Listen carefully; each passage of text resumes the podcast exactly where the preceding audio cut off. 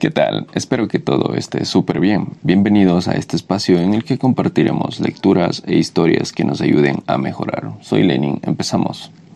Los obstáculos en nuestro camino. Un rey puso una gran roca en medio del camino, obstaculizando el paso. Luego se escondió para ver si alguien la retiraba. Los comerciantes más adinerados del reino y algunos cortesanos que pasaron simplemente rodearon la roca.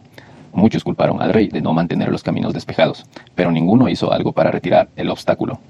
Entonces llegó un campesino que llevaba una carga de verduras, la dejó en el piso y trató de mover la roca a un lado del camino. Después de empujar y fatigarse mucho, lo logró. Mientras recogía su carga, encontró una cartera en el piso, justo donde había estado la roca.